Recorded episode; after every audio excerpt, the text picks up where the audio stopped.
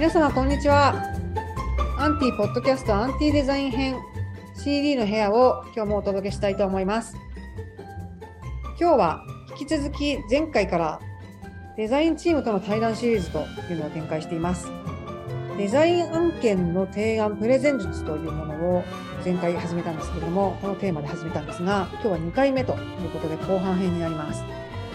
今日も前回と同じゲストで盛岡支社の小田島君とは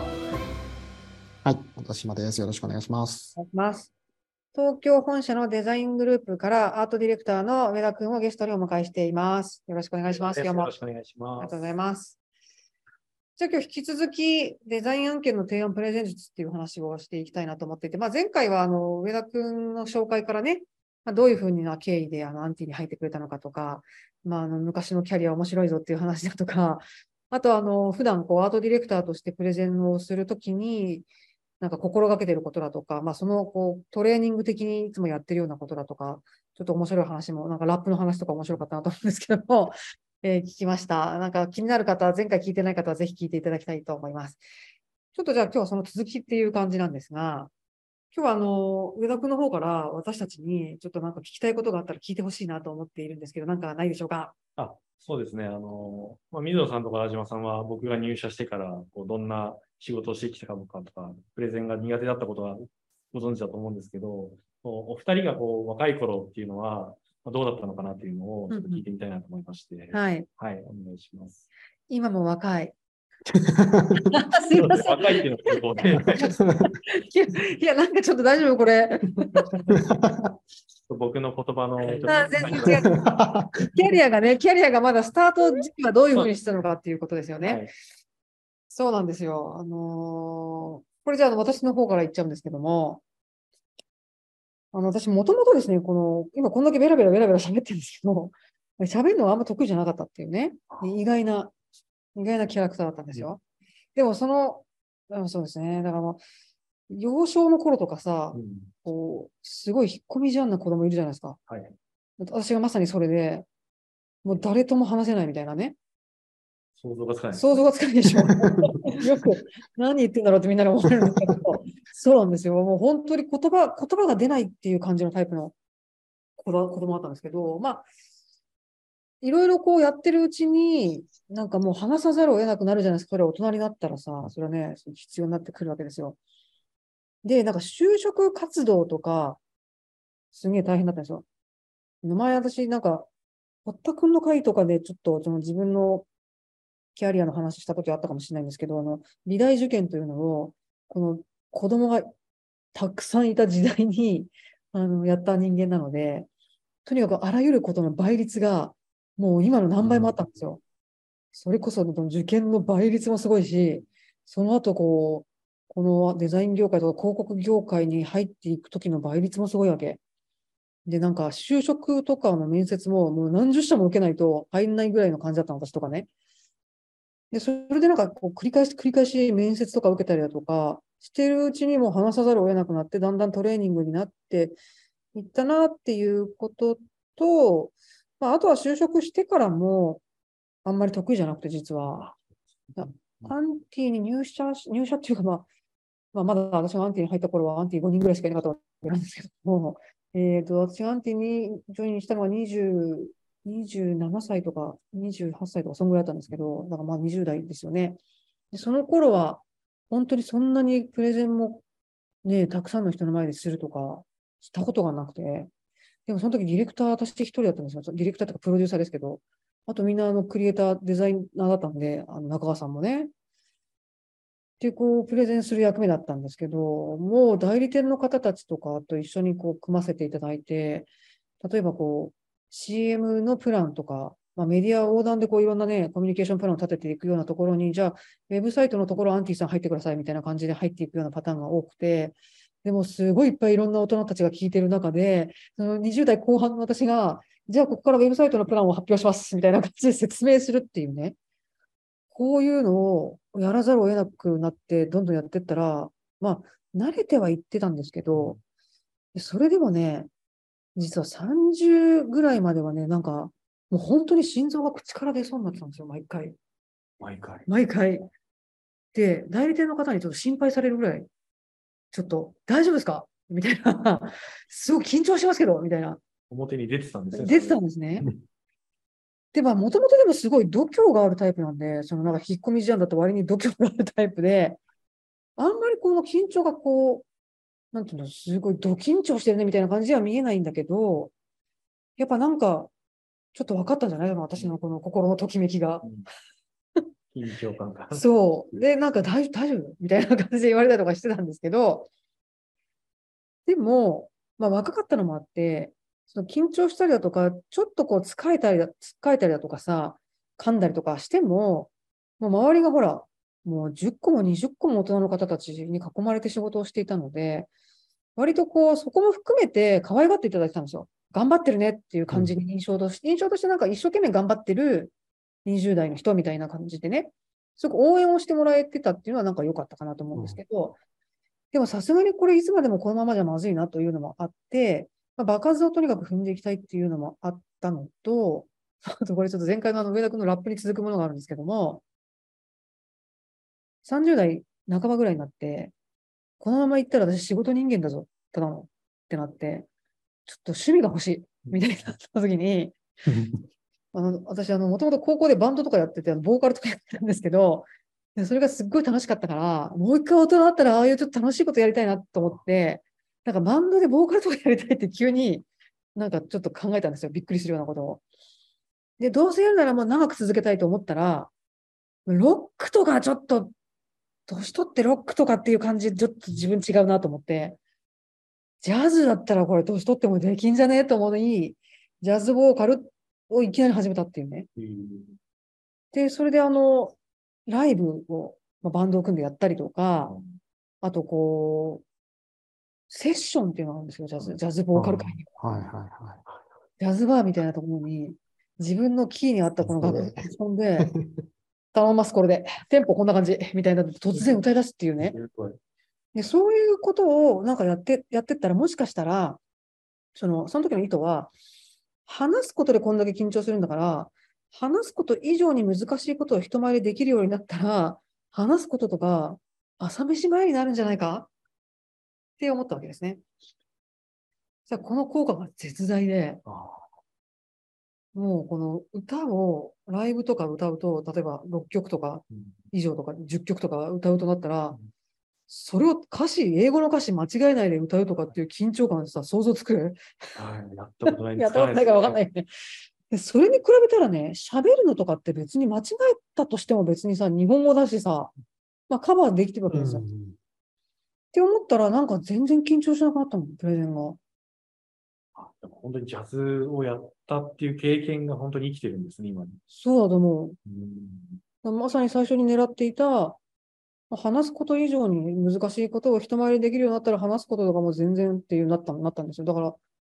MC の方が褒められちゃって、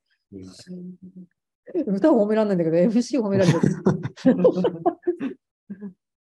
とかね、まあそういうその場数を踏むっていうことは、なんかそういうそういうちょっとエクストリームな方法をやってみたりとかしてるわけなんですけど、まああとは、こうなんかまあ、まあ相手をこうよく見るっていうことさあのさっきというか前回言ったのかな。まあその相手が、えー、例えばこうクライアントなのか、クライアントなのかっていうかその担当者なのか、それとも経営者の方なのか、まあもうちょっとこう中間管理職のような方なのかっていうのは、そのまあ相手によって話し方を変えていくっていうようなことを考えたり、まあ、あとはこう企画書を作るときも含めてですけど、このストーリーをちゃんと作って、まあ、頭の中で組み立てる。でよくあの、うちの他のマネージャーの人も言ってくれてると思うんですけど、まあ、コツとしてはその必ず大きい方から話す。もうこれずっと言ってるんですけど、その鳥の目、虫の目って私よく言ってるんですけども、まず大きな話をして、その中の今ここだからこの細かい話をしますっていう感じで、あの、お弁当箱とか、まあ、箱を組み立てるような意識で、まず大きい箱から話して、その中の小さい箱の話をするみたいな、まあ、理論構造を頭の中で組み立てて話すみたいなことが慣れてくると、まあ、割と話すときにこう落ち着いてアドリブも出てくるようになるかなっていう感じなんですけど、ちょっと小田島さんは何かありますか？若い頃、まあその、若いっていつだよっていう話ですけど、まあ、まああの まあ、あ僕もあの全然、あまあ今も別にそんなベラベラ喋るの得意じゃないし、あの、もともとそういうのがそう得意な人間ではないし、もう根、根がもう人見知りなんで、まあ、やっぱし知らない人と喋るとか、なんか人前で喋るとか嫌いだったし、もうやっぱ人前に出ると足震えるし、顔真っ赤っかになっちゃうし、ね。汗、汗大量にかいちゃうしみたいな、わかる。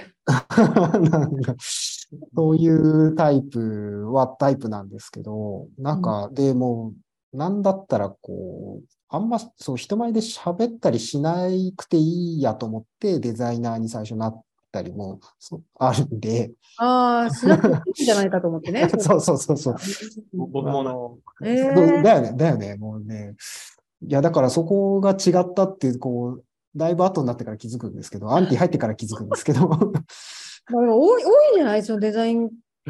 デザイナーになる人の中で、あの一定数いらっしゃるんじゃないですかね、そういう。そうですよね。やっぱなんかこう、裏方な気分だったっていうか、最初は。うんそう、なんかそれをなんか、プレゼンする人はまたなぜか別の人だと思い込んじゃってたんですけど、で、そう、アンティに入って、なんか途中からそう AD になってから気づいたんですけど、ああ、俺が喋んなきゃいけないんだっていうのを、あ、マジかと思って。喋んなくていいと思ってたのになっていうので、ああ、これは、まあやっぱそこからは逃げらんないのかと思って、まあそう、やらざるを得なくなってやってったっていうかね、もう本当にあとは本当にただただ場数を踏んでいくうちに、まあ、徐々に慣れてったっていうのもあるし、あと、まあでもそれこそその水野さんに、と一緒の案件の中で、そのさっきのその鳥の目、虫の目の話とか聞いたり、うん。えっ、と、なんかあの自分のプレゼンをちょっと一回録音して聞いてみたらとか、なんかいろいろアドバイスをもらったり、そう、アンティの社内の中でこういろいろあアドバイスもらっていくうちに徐々にできるようになっていったっていうところと、まあ、やっぱ自分の、まあ割と一番の弱点だとも思ってたので、まあ、そ逆にそこを伸ばせば、まあ分かりやすくこう自分が成長するのかなっていうのとかもあって、まあちょっと逃げずに、えっ、と、僕もその心臓が出そうになりながら、ちょっとが頑張っていったとか、そう、そう思いもつかなかった。まあちょっと今名前は出せないですけど、あの、まあ結構大きなクライアントさんとかの、なんかね、本社に入ってって、じまさかここで自分がプレゼンするとは思ってなかったようなところで、ちょっとそういう偉いさんに対してやってみたりとか、そういうこともあるので、なんかまあ、やっぱそれを場数踏んでいくうちになんか自然とこう、まあ今も慣れたかって言われるとそんな気はしてないですけど、でもアンティ入ったばっかりの頃に比べれば信じられないぐらい、あの、その時の自分が見たらびっくりするぐらいは喋れるようになってると思いますね。素晴らしくない？素晴らしいですね。いや、その何が素晴らしいかってさ、最初自分がここは苦手だったっていう一番の苦手なポイントを克服していくことによって、そのそのめちゃめちゃそのなんか、小田島くんのこのバリューがなんか一気に高まっていったというこの成長ストーリーどうですか？ね、今でこそ社長であり、アートディレクターなんですけど、小田島さんにもそういう過去があったんだっていうところと、それを乗り越えて今に至ったっていうところが、本すごい当なと思いましいや、でもさ、私も入社した時からあの知ってますけど、本当に全然喋れるようになってんですよ。いや、本当ですよ。本当ですよ。もうし、自分でもびっくりです。すごいよね。そういうブレイクスルーみたいなものを見ると、もう本当に嬉しい。マジで嬉しい。いや、なんかすごいなと思うよ。人ってすごいなと思うし、その会社っていうチームで、なんかその、なんつうんだろう、磨き合うみたいな部分って、もうめちゃめちゃ尊いと思うよね。あ、そうですね。それはそうです。あの、まあ、さっきほども言いましたけど、多分、やっぱ自分一人じゃ絶対ありえなかった成長なんで、それは本当に、あの、いい経験だなって思ってます。だってさ、それ、小田島君がそこのところブレブレイクスルーしなかったら、今の盛岡支社だってないわけだし、ああ、そうですね。今、盛岡支社で働いてる人たちだって、その、その機会を得てなかったわけだから、すごいんだよ一人の人間の成長がもたらすものというのはね、感動です。ありがとうございます。はい。いや、もうちょっとなんかいい話聞いちゃったんですけども、ここからまた上田君に話を聞いていこうかなと思うわけなんですけどね。あの、まあ、前回からちょいちょい、はいこの聞いてる皆さんも気づき始めてると思うんですけど、上田君は努力家なわけなんですよ。いい、とってもないです。いやいやいや。で前もあのね、すごい努力家の人が、この私の CD の部屋に来てくれて、私が感動したっていう、全然知らなくて、ここで初めて知ったんですけど、あの、坂本くん、名古屋のね、坂本くんの、その、なんだろう、この努力ストーリーというのを聞いて、ちょっと本当涙出そうな感じだったんですけども、まあそこ、そこに次ぐまたこの二人目の努力家が登場したわけなんですけど、そんなあの、リアルなはい。今までのこの成長にね、はい7年半でしたっけ、入社して7年半、デザイナーからアートディレクターまでこのキャリアをあのアップさせていったこの上田君の、なんか実際にやったなんかこの努力とか工夫を聞けたらいいなと思うんですが、はい。なんか普段なんかどんな感じのことをややってきたんですか？そうですね。あの、僕も、あの、先ほど小田島さんが言ったように、もともと喋ることが苦手だったり、人に伝えることが苦手なタイプだったんですけど、うん。まあ、それでもやっぱ仕事上、プレゼンしなきゃいけない機会があったので、うん。まあ、数多くの失敗を重ね、まあ、本当に場数でカバーしていくようなこう成長の仕方をしていたんですけど、そのままだとまずいし、うん。自分の何がいけないのかっていうのを、こう自分自身が気づけてなかったんです。うん。うん。今でこそ水野さんがプレゼン講座みたいなものを社内で、うん講座として開いてくれているので、うん。うん。まあ、ノウハウっていうものがこう社内で浸透はしていくと思うんですけど、当時はそういった講座もなかったので、うん。なんか自分でこう自分のダメなところを見つめ直して改善していかなければ自分のスキルを伸ばすことができなかったんですね、当時は。うん。でそれをじゃあどうしようと思ったときに、まあ、僕もともと大会系でこう今まで生きてきて、うん。武井壮っていうね、皆さんご存知の有名人の方はいの YouTube をよく好きでたん。ですねう。ん。で、その武井壮も、まあ、10種目競技のチャンピオンとして30代活躍してたんですけど、うん。えーまあ、そこからこの10種目競技だけだと食っていけないっていう現実だったんですね。うん。そうそうね。で、そうなった時に仕事もなくて、こう、ホームレスに近いような生活をしていた時に、まあ、芸能人の芸人さんと出会って、うん。芸人さんとバーで飲む機会があった時に、うん。芸人さんってトークだけで人を引きつけて、うん。人を笑わせて、うん。でそれをお金に変えるっていうこ。とが、すごいスキルだなってことに気づいたらしいんですよ。うん。で、それから、まあ、芸人さんとよくバーに飲みに行った時の会話を録音して、うん。後で聞き直して、何が面白かったのかっていう分析したり、ええ内容を自分で暗記して、自分が喋ってるかのように喋れるように、7、8年繰り返したらしいんです、武井壮が。なんか英語学習みたいだね、なんか。今でこそめちゃめちゃトーク流暢、あの、本当に喋れる人だと思うんですけど、当時はすごく苦手で、そういう努力を7年、8年気づいてたっていうことをすごっ。動画で話していったのを見て、あ、こういうトレーニングの仕方あるんだと思って、それそれから僕も、あの、プレゼンとか、まあ、水野さん、中川さんが喋ってる場の、こう、音声を録音するっていう習慣を始めたんですよ。ええええ いろいろ録音してました。ええ でまあ、自分のプレゼンを録音して聞き直すってことももちろんやってたんですけど水野さんとかの言った言葉のフレーズとか、まずいこと言ってないし、大丈夫この伝え方めっちゃいいなみたいなのを、え？そ こなんか文字に書き起こして、後で自分の言葉として使えるようにストックしたりとかはしてましたね。すごい、すごいですね。なんかそういうこと一時、はい、すごい。大丈夫ですか？私、失言とかしてないですよね。どれも綺麗な言葉です。すごい、なんか本当もうこれ、英語学習ののなんかディクテーションとかシャドーイングっていうその手法と全く同じだなと思いながら今聞いたけど、すごいですね。へえ。それなんかあの、はいやっぱり効果感じました、自分で。なんか、やっていくことによって。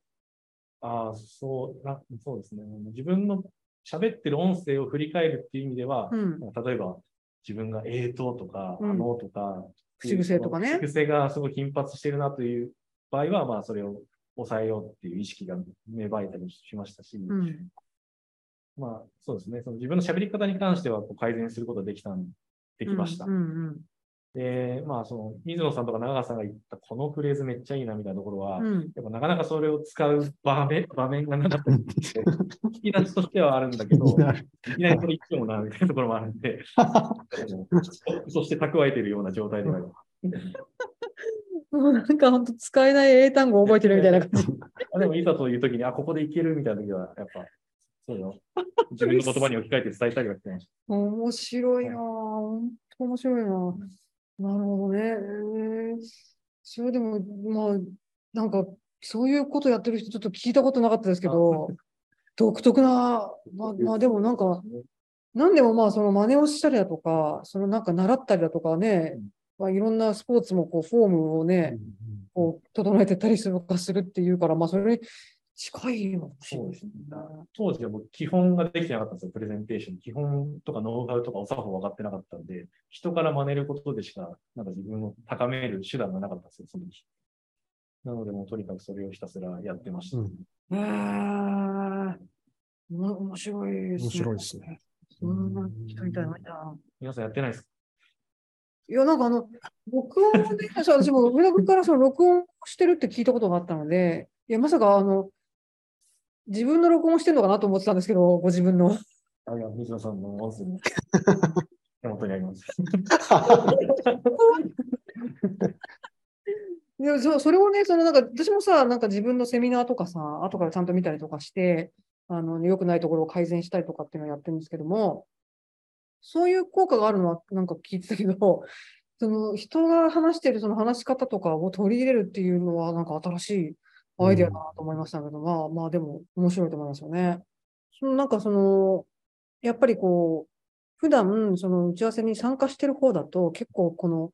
今の会話とか一点とかに結構集中しちゃうじゃないですか。はいでそうするとそのなんか会話全体の流れだとか、これどういう風な会話になってたんだっけな、全体の組み立てとか、まあ、あるいはその自分が話す前後でどういうアジェンダがあってとか、そういうなんかこう、会議そのものを俯瞰視して捉えるっていうことって、やっぱ会議に参加してしまうと、あんまできにくい時もあると思うんですよね。結構みんなそれが苦手だったりするのかなと。うんだからディレクターとか、そのファシリテーション役っていうのは、そのこう全体を俯瞰したり、もう一回その今の話にこう入り込んでいったりだとかっていう、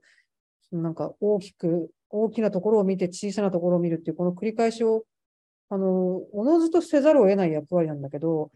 パートパートで登場して話す役割の人って、やっぱその全体とかはなかなかあの見れない時があるので、まあもしかしたらなんかそういうこう、後から録音することによって、そのなんかプレゼンもそうだし、その会議全体がどんな風に運んでいたから、もっとこういう風に話せばよかったんじゃないかとかっていう、なんかそういうことにももしかしたら気づけたのかなっていう気がしましたけどね、今ね。なるほどね。あとは何かあります？そうですね。あとはですね、えーまあ、まあ自分が、まあ、プレゼンするときに、まあ、その場にいた、まあ、社内のメンバー、例えば水野さんであったり、プロデューサーであったり、うんまあ、僕がデザイナーの時はアートディレクターの方も同席していたので、うん、まあ、そういった人たちに、まあ、自分のプレゼンがどうだったかっていうのをフィードバックしてもらうような、まあ、誰かに聞くっていうことは意識してやってましたね。はいはいはいはいはいはいはい。でそれはなんか、私、打ち合わせが終わった時にどうでしたか、はい、みたいなやつですよね。そうですね。なんか、自分のしゃべり正しくクライアントに伝わってましたかねなんか悪いとこありましたかとか、なんか気になるとこあれば指摘してくださいみたいなことは当時はしてましたね。あれね、でもね、はあ本当にさ、なんかあの、私も自分のグループの、あの、人にね、まあ例えばディレクター、まだあんまりこう年数が経ってない、なってから、えー2、3年ぐらいも経ってな、経ってるか経ってないかぐらいの、まだちょっと説明がなんかおおぼつかないな、みたいなぐらいの方たちと一緒に打ち合わせとか行くときに、やっぱりこう打ち合わせの中で気になるわけですよ。ああ、そこ、そんな感じ？みたいなのとかね。あなるほど、こう来たね。怖 いやいやいや、そう来たねみたいなのがあるわけなんですけども、で、その帰りにさ、なんか、あそこさ、はい。もっとこういうふうに言えばよかったんじゃない？とかって、うん。こっちからめちゃくちゃ指摘しづらいわけよ、ぶっちゃけ。今ここでコミングアウトするけどあれね、これね、これを聞いてるね、やっぱり世の中の上司の方たち、みんなうん思ってるかもしれないんですけども、ダメ出しってしづらいわけよ。うんしづらいでしょ、田島君。はあの、なんだろう、ちょっと一一種の覚悟がいるというか、ちょっと。一種の覚悟いるよね。やっぱりちょっとこう、そうですね。あの、パワー使いますよね。使うんだよ、そのタイミングとか、今言うべきか。はいはい。あそうそう、タイミングとかねい。や、会社に帰ってから、いや、今先に言った方がよくないかとか、いろんなこと考え、こっちから指摘しづらくてしょうがないから、あ逆にね、そうやってね、なんかあの、聞いてくれる聞いてくれるとすごい嬉しい。確かに。ーいや僕、水野さんに聞かなくても言われてる。最近は、熱量が上回っちゃって。ここね、めっちゃ言いやすいんだよね。わかんないななんかここね、言いやすいとこはね、本当にね、あのなんかね、すごいね、性格がね、さっぱりしてるからね、してるからねっていうか、別に他の人がさっぱりしてないわけじゃないんですよ。さっぱりしてそうな、このオーラがすごくにじみ出てるから、なんかこう言いやすいんだよね、ごめんね、本当に。あでもそ、それがあったから自分もね、ま間違いに気づいたというか、良くない点に気づけた。ありがたいね。そんなね、私も今まであの上田君にどういうダメ出しをしてきたのかとか、そういうのあんまりあの覚えてないんだけども、ここにあとね、一個ね、ちょっと面白い資料があって、この、今までそのさっき言ってた、あの、先輩のプレゼンを録音しているっていうね、話とか、でその先輩のプレゼンをこう書き起こ、テープ起こしみたいなのをしてるっていうね、はいはいはい。いう資料とか、はいはい。あとはその、今私がこうダメ出しをしたっていうような話もあるんですけども、その、さっきの打ち合わせのこの説明、もっとこういうふうにした方がいいよみたいなことだとかを、それをこうメモってる。そうなんですよ。メモに残す、すごくないこれ。メメモする習慣があり、癖があります。メメモマ、メモマメメモマンか。メモマメモマですか？え？メメモマというか、あの、なんでしょうね。その、例えば水野さんからフィードバックされたときに、その瞬間は、あ、それいけなかった、改善しなきゃって思うんですけど、はなんか人間ってこう言われたことを100%覚えてないことってあるじゃないですか。い。うん。なんか次の日になったこと忘れてるとか、うんその後なんかすげえ忙しくてバタバタしてると言われたことが瞬間的に飛ぶとか、うん。なんかそういうことが、まあ、自分も実感として多かったので、うん。やっぱこうメモ書きに残しといて、ふとした瞬間に見返せるっていう状態を常に作っときたかったんですうん。よ。で、あ、そういえばな、あれな、あの時なんて言われたっけっていうのを思い返すために、全部書き起こして、文字、文字起こししてたんですよね。ええ週末とか、こう頭がクリアな状態で見返して、あ、これこういうこと言われたから、ちょっとこれ来週直そうとか、なんかそういう振り返りに使ってました。うーんやばい。すごい努力。泣ける。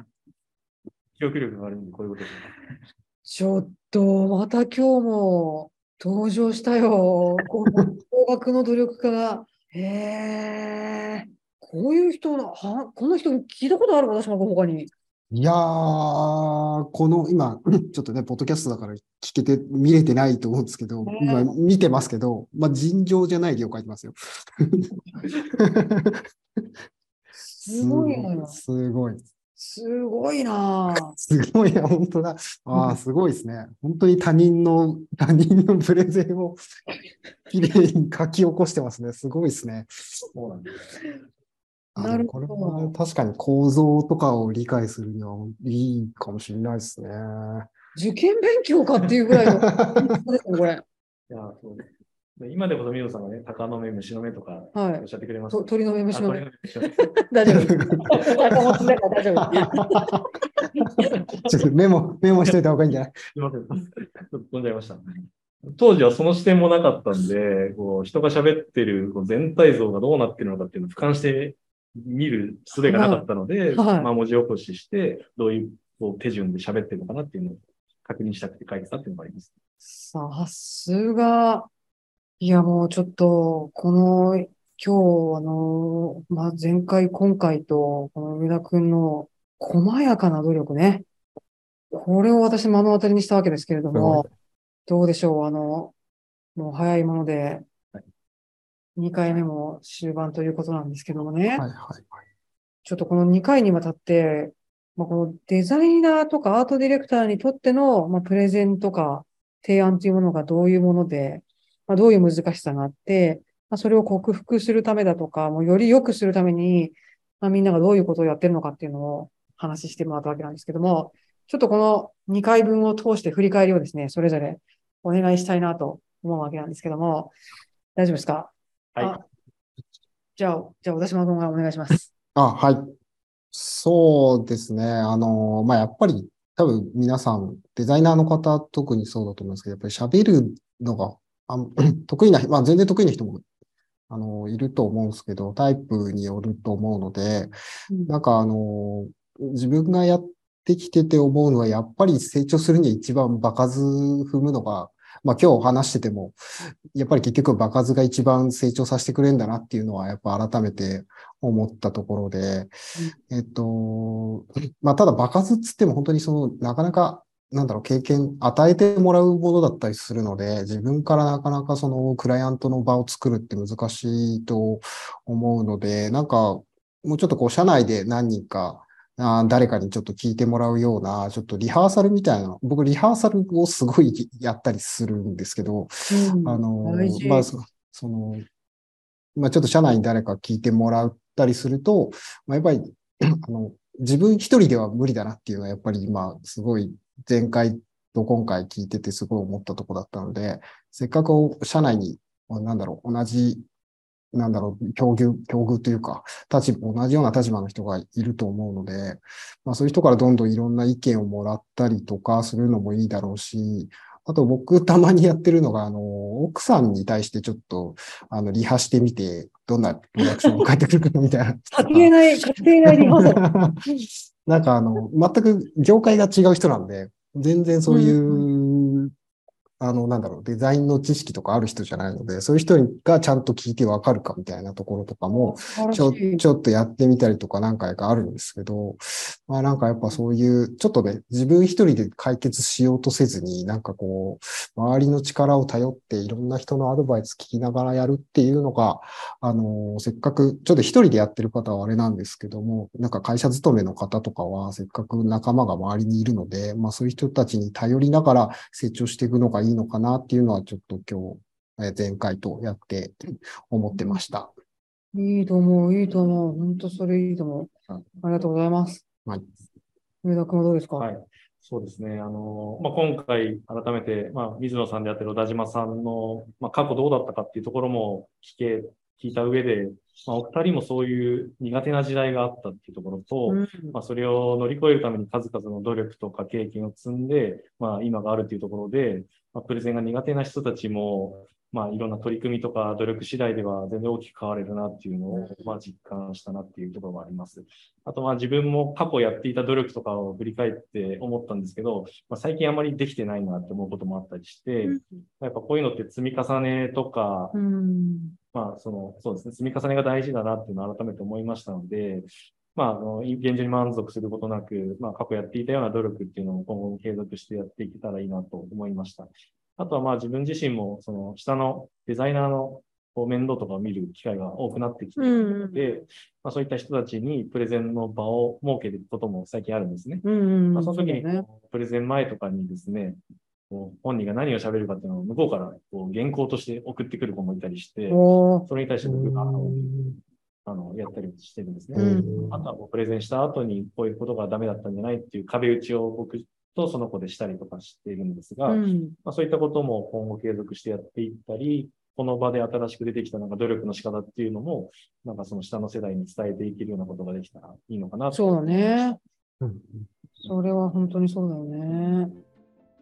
すごい、ありがとうございます。なんか、真面目な回になった。いいと思ってフランクなって。いや、なんかいつもね、結局真面目な回になっちゃうんだよね。なんか、うん真面目な人が多いのね、やっぱりね。あの本当にねありがとうございます。ということで、今日は、今日もこんなに楽しくお送りすることができました。皆さん、本当にありがとうございます。えーと盛岡の小田島くんと東京本社の上田くんでした。ありがとうございます。ありがとうございました。